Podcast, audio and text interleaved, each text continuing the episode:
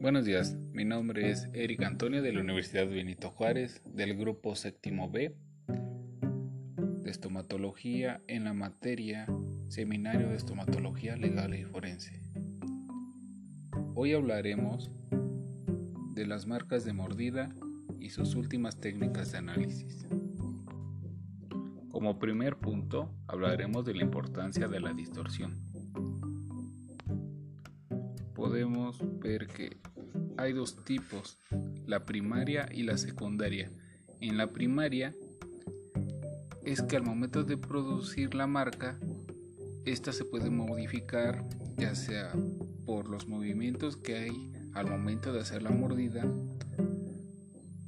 y los movimientos de los tejidos de la víctima durante el momento en, el que se está llevando a cabo la acción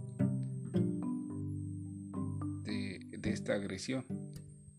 La distorsión secundaria tiene lugar después de darse la mordedura y esta se va a producir en los tejidos pero con el paso del tiempo. Técnicas de análisis. Las técnicas de análisis podemos dividirlas en técnicas clásicas que a su vez están divididas en métodos directos e en métodos indirectos indirectos.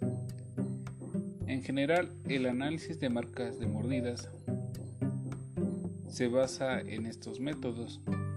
El primer método se basa en la comparación del modelo de los dientes del sospechoso con la marca de mordida o fotografías de la misma. Eso es el método directo. Y en el método indirecto se basa en la comparación de registros indirectos de la mordida del sospechoso con la marca de mordida o fotografía de la misma. Los métodos indirectos facilitan la comparación, pero pueden introducir errores en nuestros análisis. En este último método indirecto hay siete tipos de superposiciones. El primero habla de una superposición transparente o trazada este es el trazado de la identificación del sospechoso en una lámina de acetato sobre el modelo. En la siguiente superposición, llamada transparente sobre fotocopia, es el trazado de la identificación del sospechoso en una, lámina de acetato sobre una fotocopia del modelo. Con este método se evitará la dificultad del trazado a mano alzada sobre el modelo. En la tercera transparencia o superposición fotográfica, habla sobre la transparencia de la identificación del sospechoso para facilitar la comparación con la marca de mordida. En la cuarta superposición generada por fotocopiadora es la impresión sobre la transparencia de superficies oclusales del modelo del sospechoso.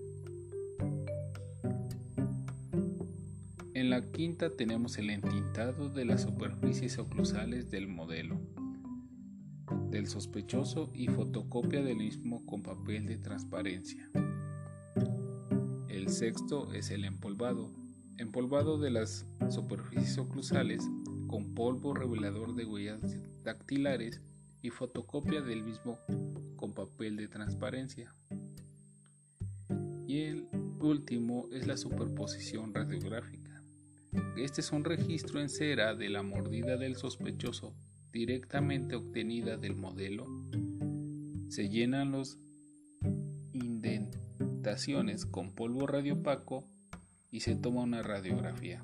Este método genera una superposición muy nítida, pero hay que tener en cuenta la distinta consistencia de la piel o los alimentos y la cera, lo que podría provocar distorsión inducir un error. El tipo de cera también influye en la calidad del registro, mostrándose más fiables las ceras más duras que las blandas que distorsionan el registro. Todo eso pertenece a las técnicas clásicas. Ahora hablaremos de las técnicas modernas. Son superposiciones generadas por un ordenador ha mostrado menores errores y mayor fiabilidad que otros métodos indirectos, pero contienen todavía un elemento de subjetividad al seleccionar los perfiles de los bordes de la mordida a mano alzada. Aún así, al ser las comparaciones tridimensionales, se aproximan más a la realidad que a las fotografías y a otras superposiciones.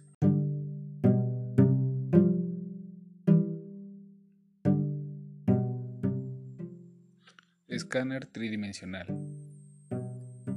Es la digitalización de los modelos del sospechoso con un escáner tridimensional y comparación con puntos de referencia de fotografías de la marca de mordida. Este sistema permite la simulación incluso la progresión de la mordida, mostrando cómo el modelo va penetrando progresivamente en la piel sin distorsiones. Registro de puntos. Es la toma de registro del agresor en cera doble con aluminio para controlar la penetración, señalando los puntos de referencia y medición de los dientes. Réplicas acrílicas transparentes de los modelos del sospechoso. ADN. Estudio del ADN salivar extraído de la marca de mordida. El ADN es estable en piel intacta al menos 60 horas después de que se haya producido la mordedura. Estreptococo y cepas bacterianas. El estreptococo es una bacteria que se encuentra en todas las superficies de los dientes y en todas las mordeduras producidas por humanos. En diversos estudios se ha comparado los estreptococos aislados de mordida con los del agresor con resultados positivos. El estudio del estreptococo es viable en situaciones favorables hasta 24 horas después de producirse la mordedura, aunque con el tiempo disminuye el porcentaje de colonias. Otras técnicas. TAC, transimulación de la piel, fotografías ultravioletas, estudio con microscopia electrónica, cero, radiografía, etc.